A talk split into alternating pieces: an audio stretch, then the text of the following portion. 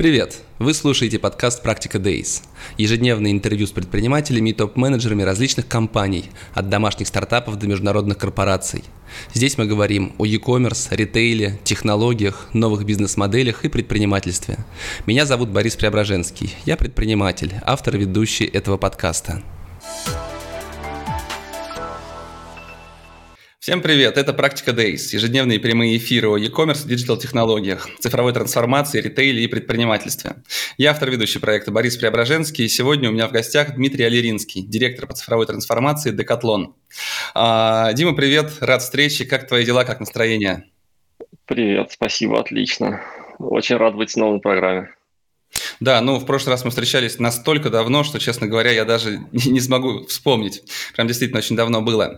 А, давай начнем с Декатлона. Расскажи, пожалуйста, о бизнесе Декатлона и его масштабе в России и в мире. А, в России это второй спортивный магазин из всех, что существует. Мы предлагаем один из самых больших ассортиментов спортивных товаров для более чем, 7, более чем 70 разли, различных брендов и более чем 30 разных видов спорта. Вот. Декатлон интересен тем, что э, там можно найти товары для видов спорта, которые в остальных спортивных магазинах не присутствуют. Ну, например, для гольфа, для конного спорта. Вот. Ну, насколько я понимаю, очень что, интересен. что одна из ключевых особенностей – это собственные бренды, да? Uh, исключительно. В Декатлоне крайне мало не своих брендов, и для меня это было, наверное, одним из самых больших удивлений, когда я пришел внутрь компании, потому что оказалось, что все вот эти вот непонятные, трудно запоминаемые слова, которые ну, ты видишь, заходя в магазин, это собственные бренды. Больше того, это собственные бренды не в смысле маркетинга, это собственные бренды в смысле разработки. То есть для меня оказалось удивительным обнаружить, что в компании Decathlon есть довольно большая научная база, и люди реально разрабатывают товары, работая со спортсменами очень тесно в самых разных странах. Есть базовое правило, что товары для спорта разрабатываются в той стране, в которой этот спорт наиболее представлен. Вот. То есть и, лаборатории ну, открываются в новых странах, в раз, различных странах прям, да? Я думаю, что лаборатория прям не совсем корректное слово, но офисы, которые работают с конструкторами, с инженерами, дизайнерами, с спортсменами, да, открываются. Ну, то есть, например, в России разрабатываются клюшки и какой-то инвентарь для хоккея, для фигурного катания а, и в России разрабатываются товары, которые используются для самбо, потому что самбо – это вообще уникальный для России спорт, а Декатлон продает товары для самбо.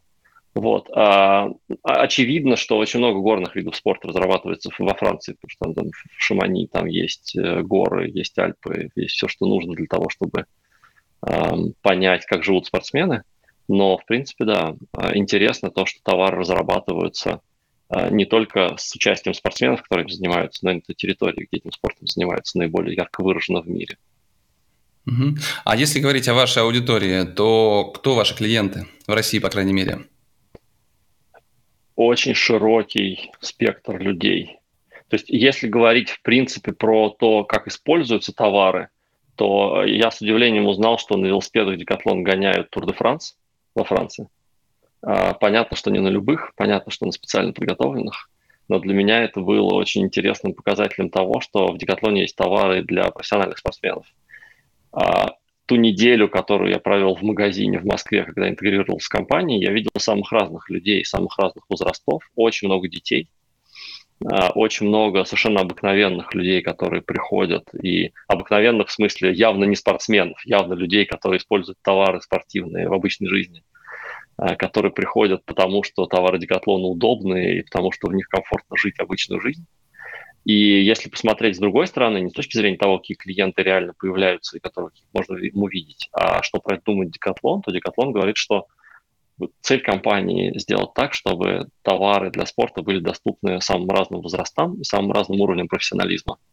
Это в миссии компании сформулировано, что мы хотим предоставлять э, удовольствие спорта э, многим и под этим многим подразумевается и возраст, и степень владения.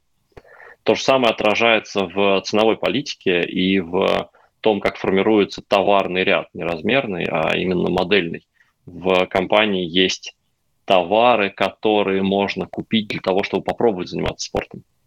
Это прям отдельное направление мысли, когда мы говорим, что нам интересно сделать так, чтобы в тот момент, когда человек подумал о том, что есть такой интересный вид спорта сквош, и он никогда им не занимался, он мог прийти в Декатлон и за очень разумные деньги купить полный набор снаряжения для того, чтобы этот сквош поиграть один раз. И если ему не понравится, ему было бы условно не жалко этот набор снаряжения кому-нибудь отдать и забыть.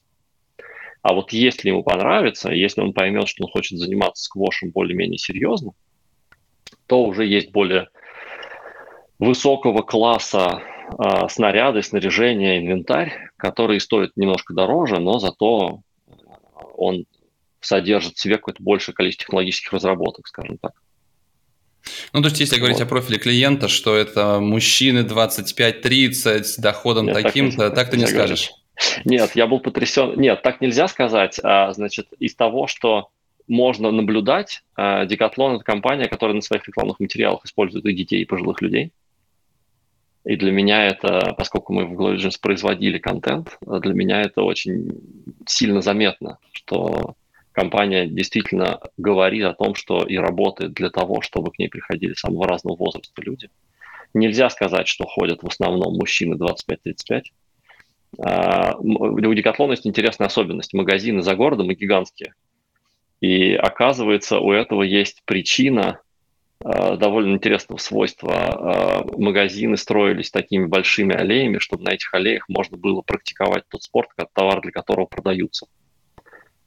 То есть это не ошибка, это типа не, не вот, значит, мы выкидываем много пространства на ветер. Это оказывается, значит, историческая особенность. И в магазинах очень много там детей, которые гоняют на самокатах, значит, взрослых мужчин, которые решили поиграть баскетбольным мячом. Вот это вот э, часто встречающаяся история. И больше того, в магазинах специально даже делают спортивные площадки, либо снаружи магазина, либо внутри. Потому что идея того, что человек на территории магазина может практиковать спорт – это ну, как бы не маркетинг, это часть ДНК. И это не только сейчас начали делать, это было и раньше, да? То есть сейчас нет, многие я... ритейлеры, да. Я был удивлен тем, что нет, тем, что это абсолютно исторический факт. Он связан с тем, что Декатлон появился в том регионе Франции, где у людей не очень много денег, и у людей не было возможности практиковать спорт. И легенда, которую я слышал, я чуть не могу ее проверить, легенда, которую я слышал, состоит в том, что а, владелец заметил, что детям негде играть в футбол, и он, он сделал аллею шире для того, чтобы в этой аллее можно было гонять мяч. И с этого момента эта история понеслась. Отлично. Сейчас многие компании только задумываются о том, чтобы делать среду для комфортного пребывания своих клиентов, да, а у вас это, по сути, находится в, такой, в ДНК. А, ты занимаешь позицию директора по цифровой трансформации. А что такое цифровая трансформация для Котлона и каковы ее задачи? Это прям супер вопрос на миллион. А, значит, э, цифровая трансформация Декатлон, наверное, в принципе, очень простая, очевидная штука. А, компания понимает, что мир становится омни, компания понимает, что особенно после пандемии я тебя перестал видеть, и мне как будто бы некомфортно. Я тебя раньше видел, теперь не вижу. Сейчас я Давай разговариваю просто с, зеленой лампочкой. Не, я сейчас адаптируюсь, просто я, не ожидал, что это произойдет. А, значит, компания осознает, что мир становится омни, и в первую очередь, наверное, цифровая трансформация – это про то, чтобы стать омни, про то, чтобы а, запустить сервисы и проработать внутри бизнес-процесса, необходимые для того, чтобы для клиента реально было все равно, с какой стороны он зашел в а, компанию. Он может прийти в, розни... в розницу, он может прийти в онлайн и получить схожий опыт. Больше того, этот опыт связан с, э, между собой. И это первый слой. И на этом первом слое сейчас реализованы классические сервисы забор товаров из, из магазина. У нас есть доставка из магазина, поскольку магазины отдаленные и Магазины гигантские, и магазины можно использовать как такие условные склады исполнения заказов. У нас есть резервирование в магазине, то есть классические истории. А в дальнейшем, следующий уровень цифровой трансформации, он про то, что если мы говорим как компания, что наша миссия в том, чтобы а, помогать людям осознавать а, и получать удовольствие и пользу от спорта, самым разным людям, от самых разных видов спорта – то здесь очень легко увидеть, что довольно быстро все перестает быть про товары, довольно быстро все перестает быть про конкретную продажу конкретного спортивного футбольного мяча. А следующий уровень – это то, что окружает занятие спортом, то, что окружает здоровый образ жизни. Это подходы к тренировкам, возможность их запланировать, возможность найти место, где тренироваться, возможность найти место, с кем, не место, а с кем тренироваться. И вот это следующий слой, над которым мы сейчас работаем. И здесь мы говорим о том, что нам интересно сделать так, чтобы декатлон был не только про товары, нам интересно сделать так, чтобы декатлон был еще и про услуги и про сервис вокруг здорового образа жизни. И я не знаю, как правильно перевести на русский язык well-being, но это некоторое здоровое существование, да. Mm-hmm. И здесь э, гораздо больше интересных штук именно про такую честную цифровую трансформацию, про то, когда у нас э, в центре бизнеса оказывается условно не только ERP-система, но у нас оказывается еще и какое-то количество технологических решений, там, условных платформ, которые позволяют нам перевязывать клиентский опыт в рознице с клиентским опытом а, тренировочным и спортивным опытом значит, развития себя как человека. И вот, вот эта часть цифровой трансформации, наверное, для меня представляет особый интерес, потому что в ней очень много смысла, в ней для меня очень много красоты и логичности, потому что мы как будто бы говорим про то, что да, мы понимаем, что мы остаемся ритейлером, но мы смотрим на жизнь в, в целостности, мы смотрим на жизнь в полном объеме, в котором она существует. И нам интересно, чтобы наши клиенты а, получали весь спектр бонусов от спорта, весь спектр прелести от спорта, а для этого необходимо говорить не только про товары, для этого необходимо говорить про культуру жизни, для этого необходимо говорить про то, а, что люди делают, когда они перестают заниматься спортом, потому что, например, если со спортивной точки зрения посмотреть, то настолько же важно, насколько важно время в спортзале, настолько же важно время отдыха. А отдых надо уметь планировать, надо уметь для себя создавать. Вообще в России не очень популярна идея расслабления, и про это тоже полезно рассказывать людям, которые решили тренироваться. Ну, то есть, по сути, на первоначальном этапе, если говорить о цифровой трансформации сегодня, это реализация некого технологического долга в отношении омниканальности, да? Долг сейчас уже реализован к счастью. А, в Декатлоне уже сейчас есть все сервисы, которые классически считаются омни-сервисами. А, и это приятно, что ли. А, в Декатлоне я не могу назвать эту цифру, но тем не менее, в Декатлоне довольно большое количество заказов исполняется в тесной связке между розницей и онлайном. Больше того, я был удивлен обнаружить, что людям очень удобно пользоваться именно заказом из магазина. То есть это, это, э, да, это иногда оказывается быстрее. Ну, если ты тренажер, извини, заказываешь. Я вчера смотрел у вас как раз тренажеры. У меня здесь спортзал как раз находится в э, офисе, в студии в моей. И я как раз один тренажер присмотрел себе. Я думаю, что как раз пойти в магазин, пощупать или не пощупать, просто заказать его с доставкой, это будет вполне логично. Верно. У нас э, очень много, э, опять же, после одежды мне было очень удивительно. Я автоматически этого не осознавал. А, у нас а, очень много тяжелых заказов. Например, один из самых популярных товаров – это такой чемоданчик размером 30 на 40 сантиметров примерно, в котором набор из двух гантелей. Этот чемоданчик весит 20 килограмм. То есть вот я его покупал в подарок недавно, а, совершенно офигенный, мне очень нравится. И в тот момент, когда я его донес, значит, от полки до кассы, я понял, что я не поеду домой на метро, я поеду вызывать такси, ну, потому что 20 килограмм с собой тащить в Москве тяжело. И тренажер вообще хороший пример, потому что тренажер не влезает ни в один постамат, очевидно. И с ним вообще отдельная история, его можно только привезти домой. А даже гантели, если мы говорим, то да, ну вот человек пришел, значит, мы говорим о том, что у нас э, благодаря всем нашим партнерам 70 тысяч постаматов в стране, и мы говорим о том, что благодаря развитой сети постаматов э, доставка декатлона всего в 7 минутах от дома. Ну, то есть с высокой вероятностью, близко к 100%, из любой точки страны можно найти постамат где-то там в 7 минутах от дома.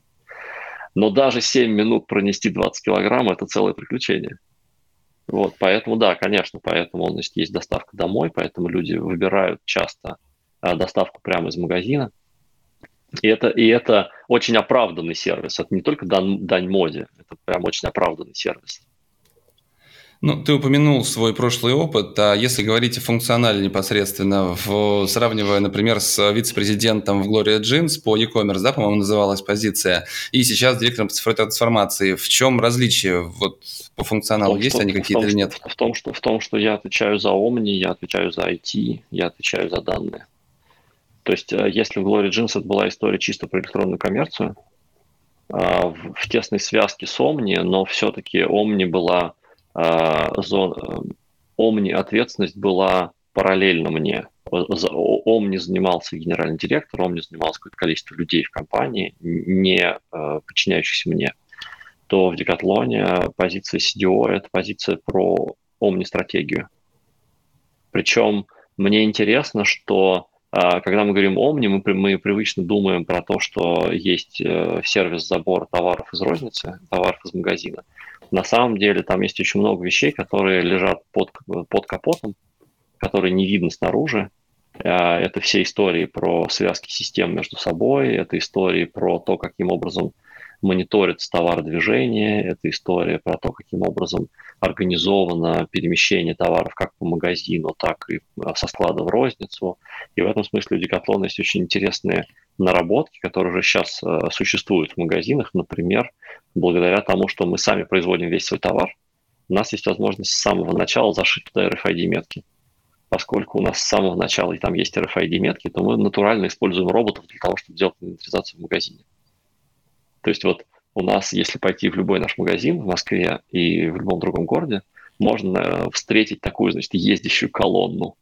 На ней написано «Я робот Мишель». Вот, вот э, эта штука э, делает инвентаризацию автоматическую. И благодаря этому гораздо проще и легче получается отслеживать товары. И если мы говорим про Омни всерьез, то учитывая, что ну, магазин в Алтуфьево 10 тысяч квадратных метров, Значит, если целый день походить по магазину Алтуфьева, особенно если походить по магазину Алтуфьева в попытке помочь клиентам найти товары, которые им интересны, то ты очень быстро понимаешь, что по магазину нужна карта. Не потому, что магазин плохо организован, а потому что, ну, как бы всякая твоя ошибка – это еще тысяча шагов. Вот. И это же тоже омни-сервисы. В тот момент, когда мы говорим про то, что в интернете в определенных категориях товаров пользуются популярностью составлении списков покупок, ну, когда мы говорим про гантель 20 килограмм, про них удобно подумать заранее, а, то логично же сказать, говорить о том, что если человек составил список покупок, то ему можно помочь найти эти товары в магазине. И если говорить о том, что ему можно помочь найти товары в магазине, а магазин гигантский, то совершенно естественно получается, что а, вот у нас есть технологическая база в виде RFID, которую можно использовать для того, чтобы реализовать сервис, который не очевиден, но очень полезен. И это будет omni-сервис, потому что а, с точки зрения клиентского опыта он будет как раз про такую настоящую бесшовность. Человек точно так же, как строит маршрут до работы, еще дома сможет понять не просто, в каком магазине это есть, а что ему в этом магазине делать, куда идти. И вот этого сервиса еще нет, и мне, мне э, ну, как бы розница, и мне в том числе очень интересно его запустить, очень важно его запустить, потому что люди нахаживают по магазину много. Ну, как раз вот тебе и спорт, ходьба. Да, слушай, это на эту тему есть абсолютно неисчерпаемое значит, количество шуток, потому что, конечно, да, любая, лю, любая забытая дома вещь, которая приводит к тому, что ты снова и снова ходишь по лестнице вверх-вниз, это продвижение спорта в массы. Угу. Ну, ты назвал и IT, и Omni, и e-commerce технологии. А если говорить о твоей команде, то сколько в ней человек и на какие блоки она разделена? Как это все управляется? У нас внутри около 100 человек. А, есть три большие блока. Есть бизнес, есть IT, есть данные. Наверное, самый многочисленный блок – это блок IT. Блок IT просто делится на две части. Это блок разработки – и блок поддержки. Поддержка имеет отношение не только к самим по себе сервисам, но и к, к офису, и к рознице, и к кассовым терминалам. То есть там есть группы ребят, которые работают над в том числе совершенно классическими розничными э, IT-сервисами. А группа разработки в основном сейчас занимается работой над нашим новым сайтом, который мы сейчас перезапускаем и допиливаем его уже можно посмотреть в тесте, поэтому я совершенно смело могу про это говорить. И как бы все понимают, что я понимаю, что он еще не идеален, а, но мы уже готовы его запускать, там уже есть клиенты, там уже есть заказы. А, изнутри мы считаем, что он лучше, чем предыдущая версия. И если у кого-то есть обратная связь по тому, что вам было удобно, что неудобно, то, пожалуйста, пишите это сейчас абсолютно идеально вовремя.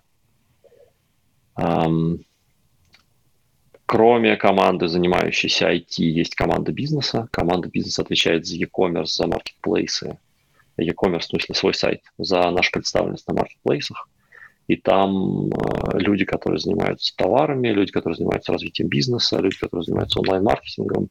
Наверное, абсолютно классическая история, за исключением ну, из такой экзотики, которую э, интересно э, посмотреть. Э, у нас, поскольку очень много видов спорта, поскольку очень много брендов, то у нас довольно развитое категорийное управление.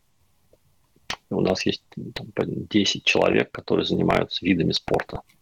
И если в моей, во всей моей предыдущей жизни э, результаты электронной коммерции оценивались в первую очередь в общем, то в Декатлоне принято смотреть на виды спорта и на спортивные семьи. Ну, то есть, например, есть э, виды спорта, имеющие отношение к природе есть виды спорта, имеющие отношение к катанию, слайд-спорт. И это, мы смотрим на результаты такими семьями. Угу. И а, ну, команда, ком- команда данных, которая анализирует э, все, что происходит в бизнесе, которая отвечает за архитектуру данных, которая отвечает за инфраструктуру, которая нужна для того, чтобы эти данные были доступны. Вот. При этом надо понимать, что есть еще, как обычно, какое-то количество аутсорсеров, партнерских компаний, которые нам оказывают услуги там, клиентского сервиса, которые оказывают нам услуги по разработке и так далее. Плюс у нас есть uh, headquarters, который в Decathlon называется United. Это, собственно, главная организация, в которой разрабатываются какие-то сервисы, которые мы используем. А это хорошо или плохо? Это хорошо. Это хорошо. А, мне нравится, поскольку это мой не первый опыт работы в международных компаниях, а, мне кажется, это абсолютно классическая история для международного бизнеса, когда у вас есть большое количество вещей, которые делаются в headquarters. А в Декатлоне уникальная ситуация, уникальная в хорошем смысле ситуация, потому что тот факт, что есть штаб-квартира, в которой идут разработки, не означает, что их разработки не необходимо использовать. Их можно использовать. Ну и, например, тот интернет-магазин, который мы сейчас запускаем, сделан в России. То есть это а на какой платформе? Bittrex. А, ну, вообще, вообще, а вообще платформа всего, всего Decathlon это какой-нибудь э, SAP, наверное, да? Нет, а, это не SAP, это внутренняя разработка. А, я сейчас, поскольку я весь с головой погружен в наш собственный перезапуск, я сейчас не вспомню название. Decathlon mm-hmm. по миру перезапускает платформу, на которой реализован интернет-магазин. И до этого была локальная разработка, сделанная 100-500 тысяч лет назад. Именно поэтому ее решили менять. И на ней работала Россия, и на ней сейчас реализован старый сайт. А новую разработку я не помню, на чем сделано. Если мне не изменяет память, это некоторая микросервисная конструкция, в которую понасовано много всего, что смогли найти, в том числе локальных разработок. В Декатлоне есть очень интересный э, подход, наверное, это даже не решение. В Декатлоне есть очень интересный подход. Они принимают тот факт, что гениальные люди есть не только в штаб-квартире, а по всему миру, Поэтому а, различные кусочки технологической платформы разрабатываются в разных частях мира. Например, рекомендательная система в Декатлоне, которая существует, разрабатывается в Канаде. А, сервис авторизации разрабатывается во Франции. В Америке не помню, что разрабатывается. Но для меня это один из самых привлекательных эм, элементов IT-ландшафта, наверное, компании – возможно внутри страны сделать что-то, что сначала востребовано только в этой стране, а потом коммерциализировать это по всему миру внутри компании, внутри бизнеса. Мы таким Дим, образом сейчас, да. Да. Ну, слушай, ну это настоящее счастье иметь возможность самому э, создать интернет-магазин локальный, да? Э, это звучит как сарказм.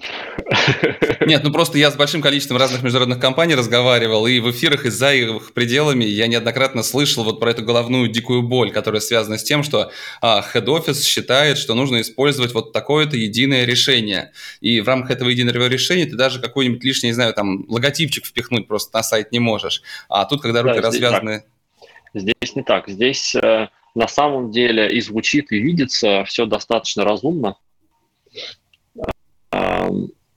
действительно есть количество наработок в хед-офисе, и действительно их можно использовать, и действительно, а, ну, в тот момент, когда вы сделали что-то красивое и интересное, вам хочется, чтобы это использовало как можно больше, большее количество людей. Поэтому вы, конечно, будете убеждать и доказывать, что это правильно, что это нужно, разумно. Ну и на самом деле, справедливости ради, надо отметить, что действительно часто решения, которые разработаны, хороши сами по себе. Они просто придумывались в другом контексте, поэтому не очень привычно выглядят, но они сами по себе неплохие.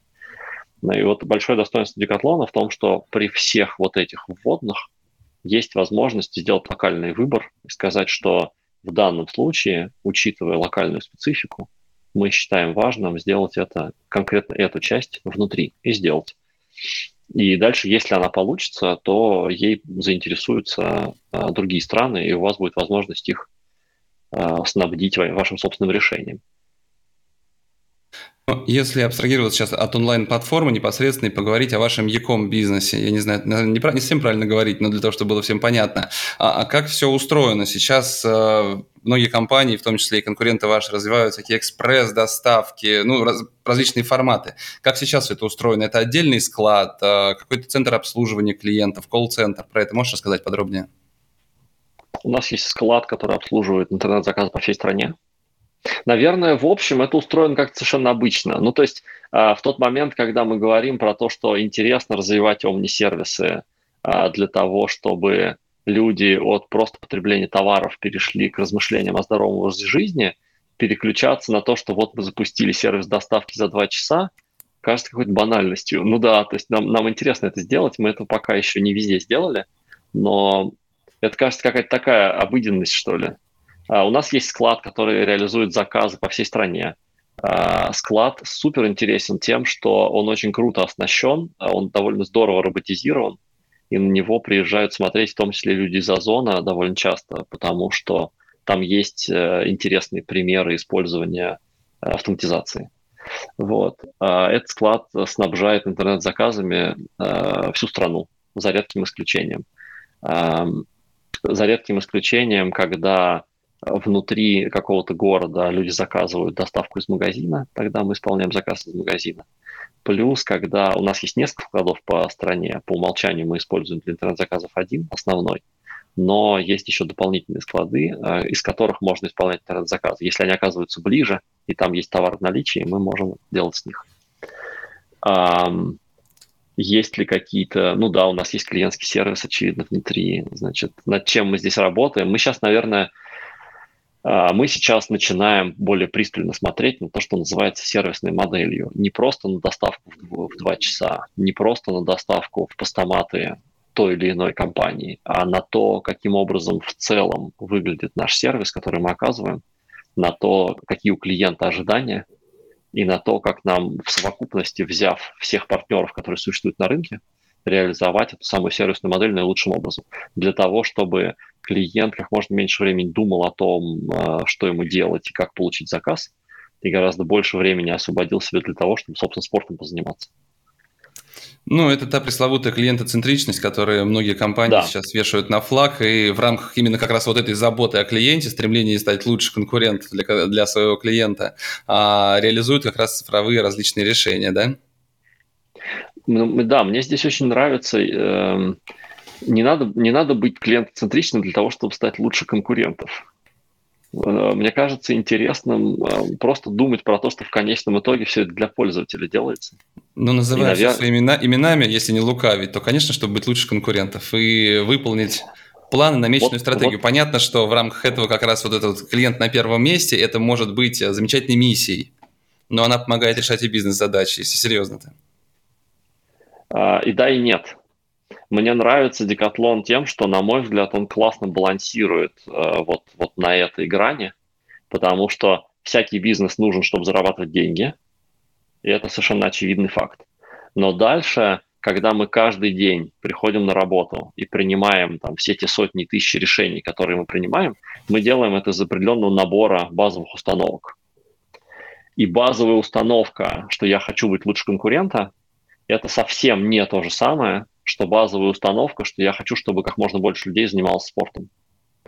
В обоих случаях в конечном итоге я выживу, если я буду прибыльным, но э, это совсем разные миры. И мне очень нравится то, что Декатлон много раз, э, изнутри это очень хорошо видно, Декатлон много раз снова и снова демонстрирует своим поведением, что ему в первую очередь интересно, чтобы у людей была возможность заниматься спортом. Самый простой наблюдаемый пример – это цены, которые есть в компании. А, изнутри видно, снаружи не видно маржу. А, изнутри видно, снаружи не видно, что ценовая политика Декатлона во многих случаях выступает а, рэперной точкой для всего рынка спортивных товаров. И даже если Декатлон решает поменять принципиально цену, видно, что конкуренты на это реагируют, ориентируясь на эту цену как на некоторый бенчмарк. И если посмотреть на это изнутри, то невозможно, исходя из логики «я делаю что-то, чтобы стать лучше конкурентов», принять те решения, которые Decathlon принимает относительно ценовой политики и относительно собственной маржи. Потому что это контринтуитивно. В Decathlon есть какое-то количество решений, которые очень хорошо работают на реализацию миссии, которая состоит в том, чтобы как можно больше людей занималось спортом и получал от этого удовольствие.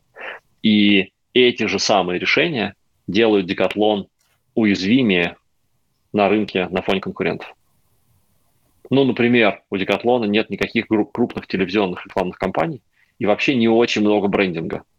Да, я случайно недавно в поезде видел трансляцию биатлона и был очень рад обнаружить, что значит, в этом году биатлоновские соревнования брендированы Декатлоном, потому что это вообще не очень частое явление. У Декатлона очень мало глобальных брендинговых компаний, ровно потому, что структура прибыли такая, структура бизнеса такая, что это не укладывается в финансовую модель. И не, это невозможно объяснить тем, что Декатлон хочет быть лучше конкурентов. Нет, если бы Декатлон в лоб боролся с конкурентами, маржа была бы как обычно, и у нас были бы брендинговые компании. Но это не так. Почему? Потому что цель быть лучше конкурентов не первая, не основная. Вообще, если честно, серьезных бизнес-обсуждениях, которые я слышу внутри компании, аргумент, что мы хотим быть лучше конкурентов, не звучал еще ни разу. Звучит, да, действительно, мы меряем, как мы себя чувствуем, да, действительно, мы понимаем, какая у нас доля рынка, какая доля рынка спортмастера, какая доля рынка других компаний. Мы, конечно же, все это видим. Да, мы, конечно же, следим за оборотами. Мы, конечно же, делаем все, что мы понимаем для того, чтобы эти обороты росли, но рассуждение не строится на а вот эта компания сделала такой ход, нам надо ей чем-то ответить. Или а вот эта компания, значит, нас побеждает, поэтому мы должны что-то сделать. Ни разу я такого не слышал. И для меня это очень важная развилка, потому что а, мне как раз кажется, что а, наивно и неправильно пытаться утверждать, что мы, значит, только про а, заботу и про благополучие. Как бы жертвенность, наверное, слишком опасна, да? Но при этом мне кажется важным не уходить в меркантильность совсем, не уходить вот в эту значит, скаридность и попытку заработать каждую копейку во что бы то ни стало, потому что в этот момент теряется человеческое лицо. Мне очень нравится а, то, что компания умудряется держать очень аккуратный баланс, оставаясь прибыльной, принося в России и в мире, принося достаточно денег своим владельцам, но при этом честно и, и настолько полно, насколько это возможно в текущих ситуациях, реализуя миссию заботы о людях, что ли. То есть компания в какой-то момент разделила миссию и смысл. Компания сказала, что вообще у нас есть смысл существования. И смысл в том, чтобы быть, быть be good to people and planet. Uh, и это не миссия, это прям смысл существования. Почему смысл существования? Потому что если мы окончательно испортим свою планету, то негде будет заниматься спортом. А миссия в том, чтобы, да, как можно больше людей получало удовольствие от спорта, и и это то, что происходит каждый день при принятии решений, то, что используется каждый день при принятии решений. Угу. Дим, ты затронул тему омниканальности все-таки уже не, несколько раз. Так, а, сказал, да. что основные блоки уже реализованы. Но все-таки, если говорить о довольном клиенте, клиентском счастье, чтобы он мог лучше и Нам качественнее еще заниматься очень много спортом. Всего надо сделать. Да, а что в первую очередь? Вот где, может, какие-то затыки сейчас есть? Сайт э, доделать, конечно же. То есть это такой вопрос про больную мозоль. Мы сейчас перезапускаем сайт, и люди, значит, с нашего с тобой рынка, которые проходили этот путь, понимают, что это непростое приключение, которое началось гораздо раньше, чем это стали замечать клиенты. Ну и не заканчивается, когда мы включили первый трафик, потому что там начинается новая волна осознания интересных открытий. Mm-hmm. Ну, наверное, первое, что у нас сейчас на столе, это нам надо завершить перезапуск завершить а, перезапуск следующее, сайта. Да, решение. На пути к, к той э, сервисной составляющей, о которой ты говорил, что еще стоит пройти? Мы будем развивать идею маркетплейсов. А, своего собственного маркетплейса ты имеешь в виду или продажи на других маркетплейсах? У нас сейчас есть, э, если вы поедете в магазин Алтуфьева или если вы поедете в большое количество других магазинов Декатлон, то можно увидеть, что на территории магазина Декатлон есть магазин Кант, есть магазин Garmin, есть магазин Xiaomi. А, и это очень интересная иллюстрация офлайнового маркетплейса. То есть а, неинтересно говорить про бизнес-схемы, которые это реализовали, потому что это уводит в сторону от сути. Суть в том, что Декатлон в какой-то момент понял, что несмотря на то, что у нас есть 70 видов спорта, несмотря на то, что у нас есть 70 а, брендов, 30 видов спорта, а, все равно бывают а, виды спорта, в которых мы для профессиональных спортсменов не предоставляем товары. Мы не делаем их по тем или иным причинам. И в этот момент Декатлон сказал, что в таком случае мы готовы открываться к партнерству, звать компании, которые признаны для этого конкретного э, покупателя на рынке, и создавать с ними совместные э, бизнесы. Это то, что можно видеть, такой офлайн маркетплейс можно видеть в Алтуфьево. Я, я, я там был на интеграции, самый большой магазин в Европе, поэтому про него легко говорить. А, и вот эта идея... Что? Да, он, Надо он побывать, очень, не знал. Он очень интересный. Это самый большой магазин в России точно, в Европе. Что-то мне, мне так страшно всегда говорить, что что-то самое большое в Европе. Я про Эльбрус всегда оглядываюсь, а тут вот, значит, против... Короче, да, это, это гигантский магазин. Вот, и там есть офлайн маркетплейс. И этот офлайн маркетплейс запущен довольно давно, 4 года назад, 5 лет назад. Вот. Был большим шоком для спортивного рынка обнаружить, что такие партнерства возможны, что одна гигантская спортивная компания пригласила другую очень заметную на российском рынке спортивную компанию встать на собственной территории, начать торговать, по сути, похожими товарами, что все на спортивном рынке России все так с интересом наблюдали. И спустя там, несколько лет можно признать, что обе компании довольны.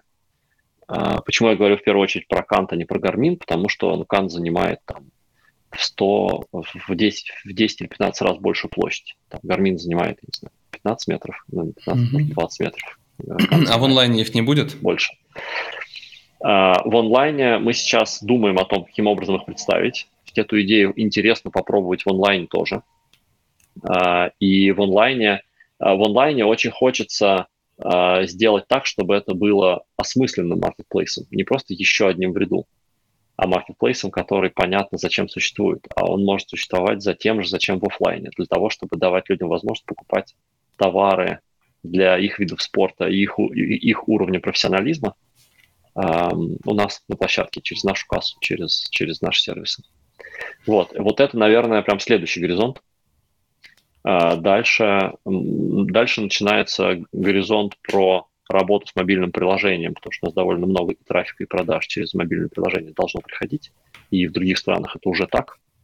И следующее упражнение, которое будет там, видно снаружи, это работа с мобильным приложением для того, чтобы наполнить его большим смыслом, чем просто розница. У Декатлона уже сейчас есть приложение, которое а, по сути собой представляет такой склад контента, очень интересного. Там, там есть блог, там есть рекомендации по, по, по тому, как заниматься видами спорта, там есть тренировочные планы, там есть рекомендации по подбору питания и снаряжения.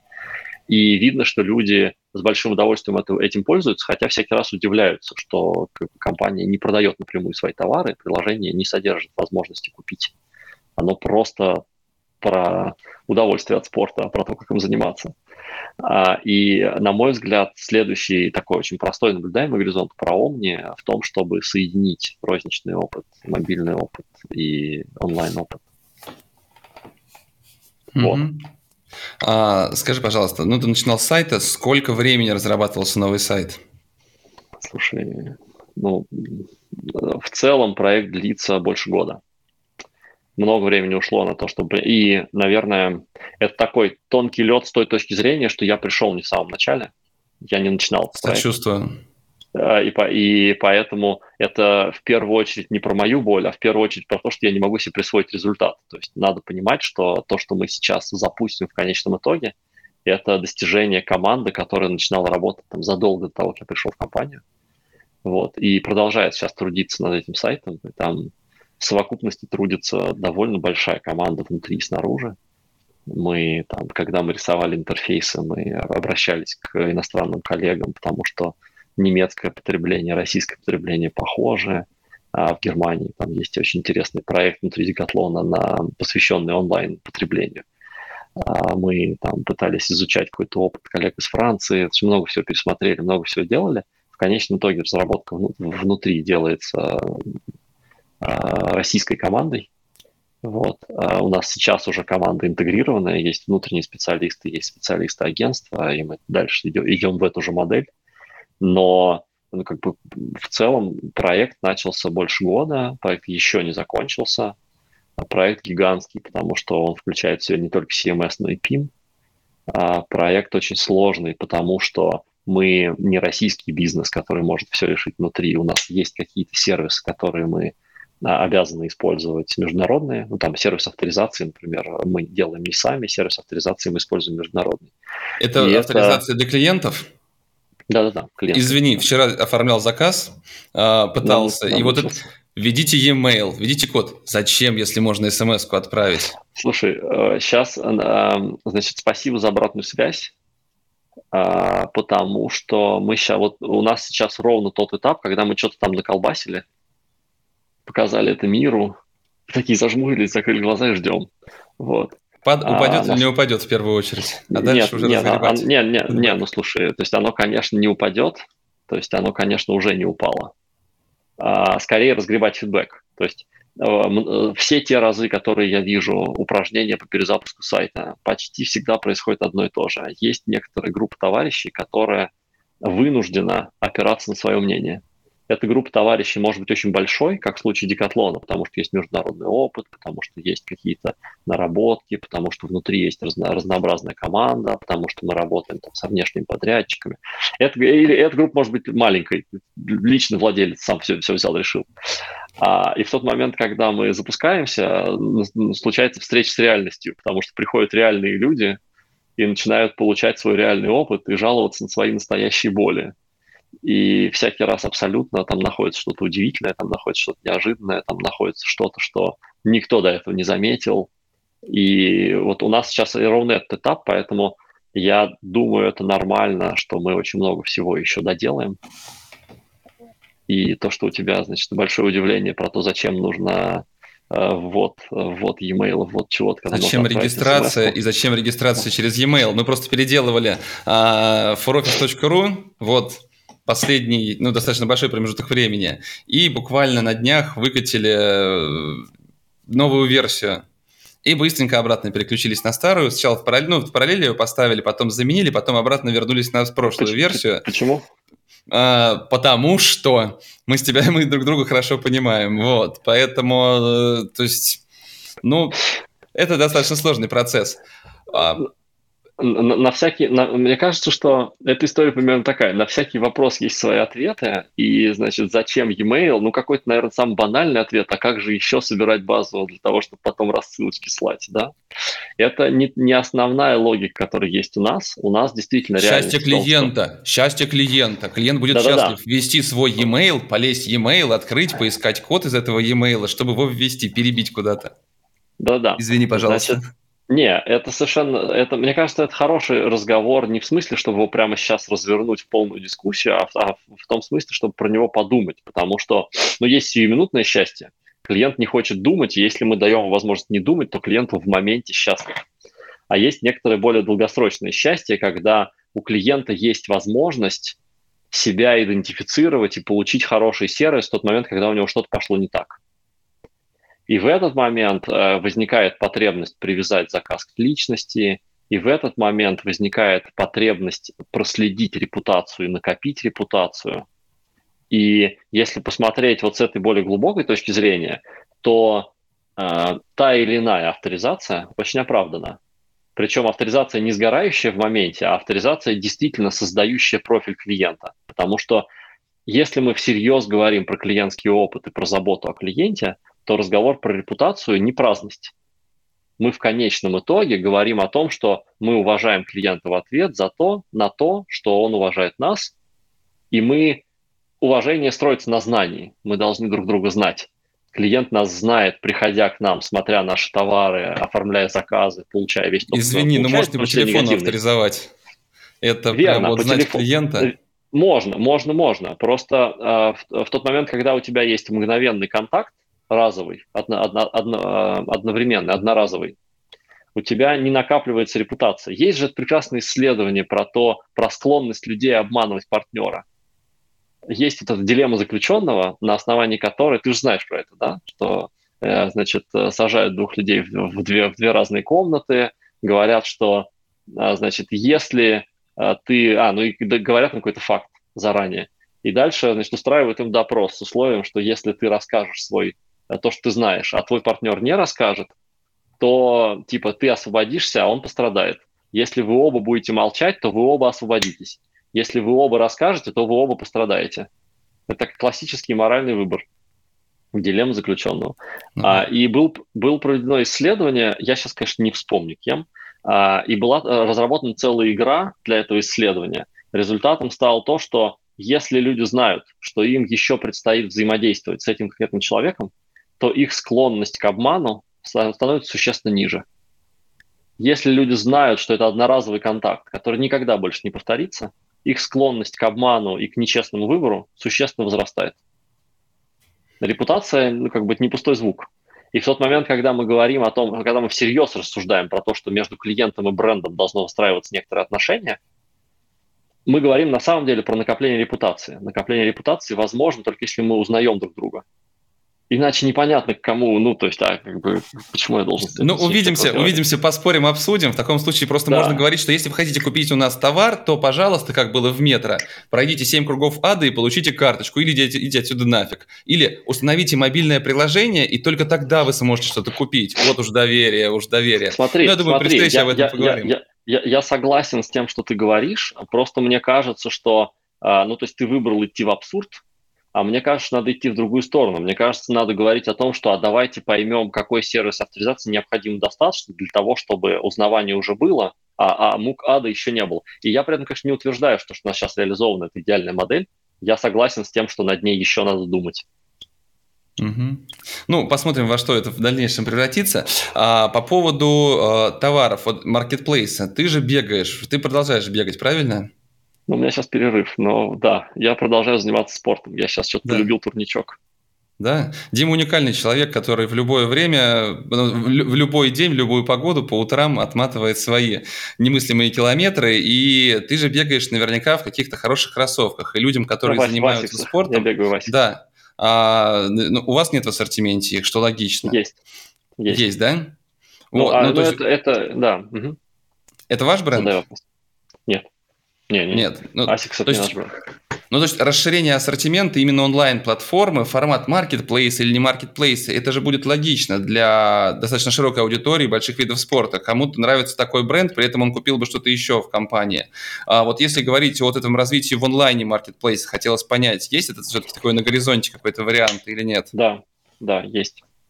Э, есть с той же самой логикой, что мы понимаем, что э, в некоторых видах спорта у других брендов есть товары, которые будут хорошо дополнять наш ассортиментный ряд. Угу.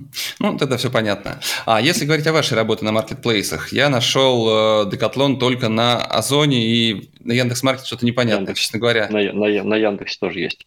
Мы были ну, на он мне показал, что, извините, это не найдено как-то так, и все, по, по, по ключевому поисковому запросу. Я понял, наверное, вы ушли откуда? С Wildberries. Почему? Мы были на Wildberries, мы были на Тимоле, мы ушли с Wildberries, ушли с Тимола. Слушай, ну результат не понравились. Э, то есть, а что для вас э, результат, который понравится? Некоторая эффективность бизнеса, наверное, в первую очередь. То есть э, мы суть суть компании Decathlon, я не уверен, что это правильная формулировка. Decathlon делает бизнес не просто для того, чтобы продавать товары. Декатлон делает бизнес для того, чтобы людям было удобно заниматься спортом, и они занимались спортом с удовольствием. Мы не готовы а, просто выставить товары на витрину и уйти. Нам важно то, каким образом они представлены, нам важно то, каким образом они продаются, нам важно то, какая история есть вокруг. А, тут пошли вопросы, я на них отвлекся, прошу прощения. Вот. А, значит, э, и поэтому в какой-то момент стало понятно, что а, мы не можем договориться. В таком, в, в, в хорошем смысле. То есть мы поняли, что та политика, которая есть у Wildberries, Decathlon не подходит. То есть она подходит очень большому количеству разных других компаний, и поэтому там, они там есть. Decathlon ушел. Это было, это было совсем недавно, это было несколько месяцев назад. А в чем принципиальное отличие этой политики Wildberries и Озон, с которым вы продолжаете сотрудничать? Договор пригодности. На наличие диалога. Ну, то есть э, мы, э, нам, нам, нам важно партнерское отношение и возможность обсудить, что именно мы делаем для того, чтобы продавать наши товары. И отсутствие такой возможности для нас шоу-стоппер. А другие маркетплейсы, их нынче достаточно много. Помимо Тимола, Яндекса, Озона, Wildberries, э, с кем-то еще. Там тоже Сбер Мегамаркет. Нет, пока нет ничего такого. Но это нет в планах И... или просто руки не дошли? Как правильно сказать? Я, я думаю, что a little bit of both. Uh, я думаю, что это, это uh, я думаю, что руки не дошли, потому что это нет в планах. Uh, и я думаю, что у нас сейчас есть интересный опыт работы с Озоном, а, который мы сейчас развиваем. У нас есть интересный опыт работы с Яндекс.Маркетингом, который мы сейчас развиваем. И дальше мы будем смотреть на то, что у нас будет получаться внутри с нашим новым сайтом и с нашим собственным маркетплейсом. И оттуда отталкиваться. А вы оцениваете каким-то образом ту каннибализацию, которую получаете фактически в продажах э, из-за работы на маркетплейсе? Да. Э, мы мы сейчас ищем способ сделать эту оценку как можно более точно. Это очень сильно упирается в готовность маркетплейсов делиться данными. А, и ну, на, это, на, на эту тему у нас есть очень интересный диалог с Озоном, который пока не закончился никаким отчетом, которым можно было бы поделиться. Но я верю, что мы там э, получим очень интересные результаты. Мы а, основная идея, то есть базовая логика и общечеловеческая логика, из которой мы исходим, состоит в том, что мы хотим с помощью маркетплейса дотянуться до тех людей, до которых мы не можем дотянуться собственными магазинами и собственным интернет-магазином. По самым разным Знакомить причинам. с брендом? А, я думаю, что скорее про, дать возможность купить товар людям, которые уже знают, что такой бренд есть. Знакомить с брендом – да, но знакомить с брендом… У меня есть большие сомнения, что через Marketplace можно всерьез познакомить с брендом, если честно. Потому что все-таки а, клиент приходит на marketplace для того, чтобы купить много разного всего. Клиент выбирает, а, редко опираясь на бренд в случае, за исключением случаев, когда это не какие-то суперизвестные бренды, ради которых люди приходят. Я думаю, что а, клиент приходит на marketplace в первую очередь, потому что это одно место, где можно все купить. Это гораздо более удобно. И Decathlon в данном случае это тот бренд, который на маркетплейсе, ну, за которым на маркетплейс вряд ли пойдут, а скорее придут на Marketplace и увидят Decathlon. Поэтому я здесь думаю, что скорее, давая возможность купить товары на Marketplace, мы даем возможность купить товары тем а, людям, которые почему-то не обнаружили нашего интернет-магазина, и у них нет возможности съездить в наш магазин, потому что они живут где-то, где наших магазинов нет. Decathlon в России 60 магазинов, и они все гигантской площади, но понятно, что 60 магазинов на всю страну – это довольно редкое распределение, вот, редкое покрытие. Поэтому а, мы исходим из того, что для нас marketplace важен, давая нам возможность э, продать товар людям, которые знают про Decathlon, но не могут пока его купить. И это тот факт, который оправдывает наличие и собственного интернет-магазина, и маркетплейса, создает для них достаточно пространства для совместного параллельного развития и так далее. А вот точность измерения вот этой гипотезы пока в процессе. Понятно. Но это основной, я так понимаю, что критерий для того, чтобы оценивать эффективность работы взаимодействия, а, конечно, работы с маркетплейсами да, да, и перспективы их развития. Да, конечно, конечно, а, конечно. Ты говорил вначале о том, что маркетинг, я так понимаю, digital маркетинг, да, находится тоже под а, твоим руководством. Да. А можешь сказать, да. что, то есть ты сказал, что там телевизора, наружки нету, да, если я правильно помню. А наружка, что вы делаете? Наружка есть в небольшом количестве. Есть телевизор, нет совсем, наружка есть в небольшом количестве, это делаем не мы. Digital маркетинг делает digital маркетинг, как бы абсурдно это не звучало. Значит, и digital маркетинг включает в себя а, в первую очередь performance и все, что направлено на продажи. Вот. У нас сейчас есть задача со звездочкой искать способы через performance ы, через инструменты, которые изначально созданы для того, чтобы продавать, поддерживать знания бренда, что само по себе граничит с абсурдом, потому что ну, это инструмент, который на это, на, на это не предназначен, не рассчитан. Блогеры. Да, блогерами занимается большой маркетинг. Вот. У нас есть э, довольно большое количество разных экспериментов в социальных сетях с блогерами, с э, медиа, с чем-то еще. Этим занимаемся э, большой маркетинг, с которым мы в партнерстве. И наш э, там один, одна из больших задач на этот год в, в области маркетинга это как раз построить гораздо более тесную связь между перформансом как направлением привлечения продаж в онлайн а, розницей как а, на самом деле бенефициаром этой истории, потому что мы видим, что в Декатлоне очень большое количество людей приходит на сайт, что-то смотрит, потом идет в розницу, там покупает и обратно тоже. И поэтому в тот момент, когда мы делаем performance, мы не должны думать про то, что мы привлекаем продажи только на сайте. Мы должны помнить про то, что розница тоже в этом заинтересована и получает от этого деньги, а значит, создается пространство для того, чтобы вместе с розницей выстраивать какие-то интересные кампании, которые будут проявлены в performance е. И третий кусок – это наш как коммуникации, коммуникационный маркетинг, потому что там точно так же, как в performance е, эм, исторически все направлено на розницу, но на самом деле онлайн тоже бенефициар – и на самом деле, коль скоро мы не можем делать полноценный масштабный брендинг масштаба э, FMCG брендов, которые завешивают значит, телевизоры Москву и другие города э, рекламой, у нас есть поле для того, чтобы искать совместные партнерские решения, где у нас есть немножко перформанса, немножко блогеров, немножко какого-то присутствия в социальных сетях, и совокупно мы получаем э, интересный эффект. Mm-hmm. С точки зрения маркетинга, диджитал-маркетинга, вот это вот один из приоритетов на, на этот год. Ну, а те же не могу не спросить, а блогеров, почему блогеров на, по перформансу не возьмете к себе из большого маркетинга? Слушай, ну это вопрос про, э, как это, территориальные войны. Мне не интересны территориальные войны, наверное. Ну, то есть это в Декатлоне так, и ладно. Ну, то есть мне кажется, что это так скучно, если честно. Ну, как бы нету, нету счастья в том, чтобы просто быть руководителем гигантской организации. Есть счастье в том, чтобы делать прикольные штуки. Ну, то есть... А что для тебя прикольные штуки? Вот расскажи. Ты возвращаешься Мне, домой и я, думаешь, я, что я, сегодня я сделал прикольную штуку.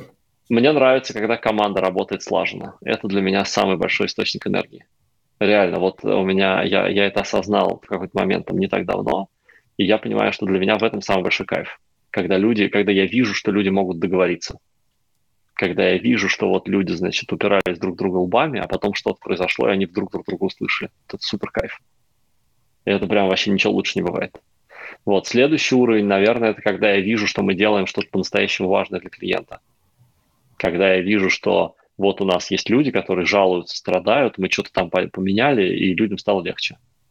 Вот. И, наверное, в этой части для меня очень важно, то есть я прямо хотел найти спортивную компанию, и я очень рад, что я нашел Decathlon.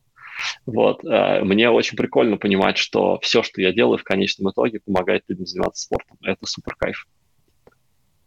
Mm-hmm. Ну, потому что я верю, что uh, мы, как, мы как общество страдаем гиподинамией. Я верю, что мы гораздо... Ну, то есть большое количество людей могло бы быть гораздо симпатичнее, если бы они лучше следили за собой. И это не заносчивый комментарий, это про то, что как бы вот мне очень нравится простая идея в Apple Watch, а они тебе каждый час пишут «встань, пожалуйста». Ну, просто встань. Начни хотя бы с этого. А, и мне, мне супер кайфово, когда я понимаю, что то, что я делаю, может помочь а, большому количеству самых разных людей, самых разных достатков, самых разных уголков мира, ну, с нашей страны, давай начнем с маленького, вот, а, стать чуть-чуть лучше, здоровее, а, там, понизить вероятность того, что у них будет инфаркт. Это супер прикольно, правда. Uh, у тебя такая, ну, наверное, можно сказать, образцово-показательная карьера. Uh, попробовал разные бизнесы, вице-президент, uh, директор. Расскажи, пожалуйста, какие компетенции ты считаешь ключевые для, ключевыми для человека, который хотел бы стать там CDTO или e-commerce директором, вице-президентом по e-commerce большой компании? Что самое важное? Вот hard, soft, можешь намешать? Это прям, это супер неожиданный вопрос. А, Прости, я, пожалуйста, наверное, но... Не, не, Не-не-не, это, это, ну, то есть, почему нет? Э, я, наверное, не считаю свою карьеру прям образцовой, хотя это, конечно, чудовищно приятно слышать.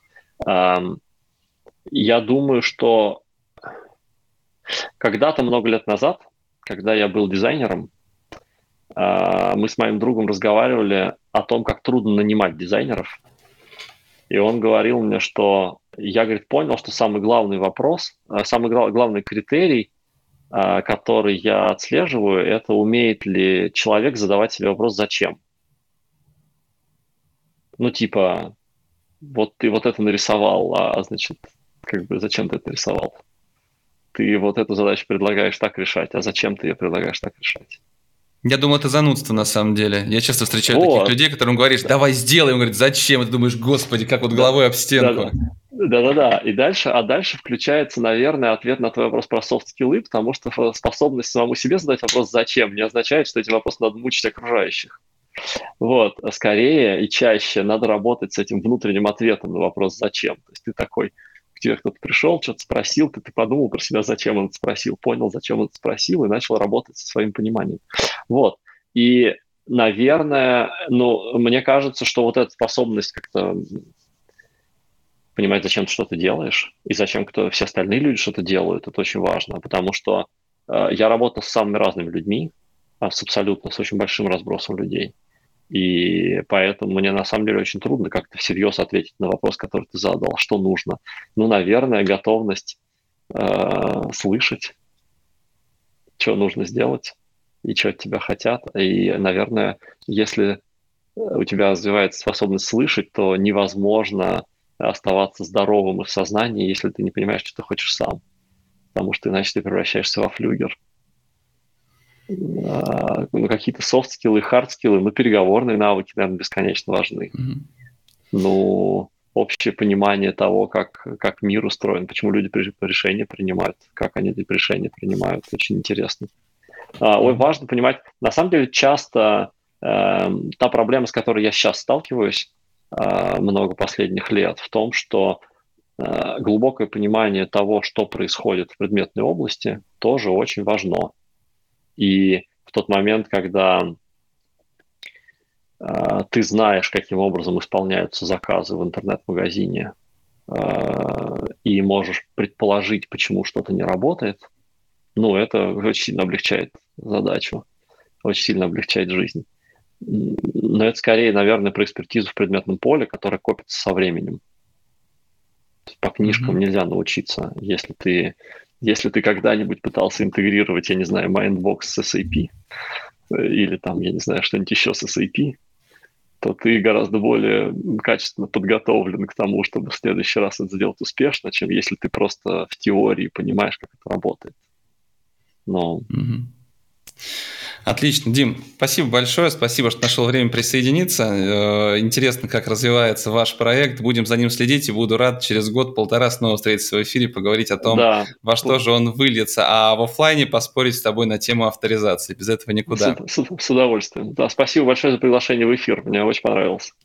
Спасибо. Ну и должен сказать, что есть несколько замечательных компаний, которые поддерживают э, наши эфиры, являются нашими спонсорами. Это э, Medianation, агентство диджитал-маркетинга, Perfluence, платформа по работе с блогерами и инфлюенсерами, продажи через блогеров по модели CPA, Upload, увеличение продаж в e-commerce через пользовательский контент, SAP Customer Experience, лидер рынка бизнес-приложений по трансформации клиентского опыта. Решения SAP Customer Experience позволяют быстро вывести процесс продаж, маркетинга и клиентского сервиса на новый уровень зрелости. AVG, Omni-интегратор, который помогает помогает бизнесу в реализации проектов по цифровой трансформации в ритейле и банковском секторе, кстати, Дим. И SkillStaff, B2B Marketplace, IT аутстаффинга. Подпишитесь на наш канал на YouTube, в Telegram или на других платформах. Слушайте этот эфир уже завтра в нашем аудиоподкасте, читайте в отраслевых СМИ. Все ссылки на нашем сайте practicadays.ru. Всем отличного завершения недели, отличных выходных и до встречи на следующей. Пока. Пока, Дима. Пока-пока. Спасибо, что дослушали этот выпуск до конца. Ставьте оценки, пишите комментарии, отмечайте нас в соцсетях. Так вы поможете новым слушателям узнать о подкасте. Более подробная информация о проекте и расписании эфиров на сайте practicadays.ru.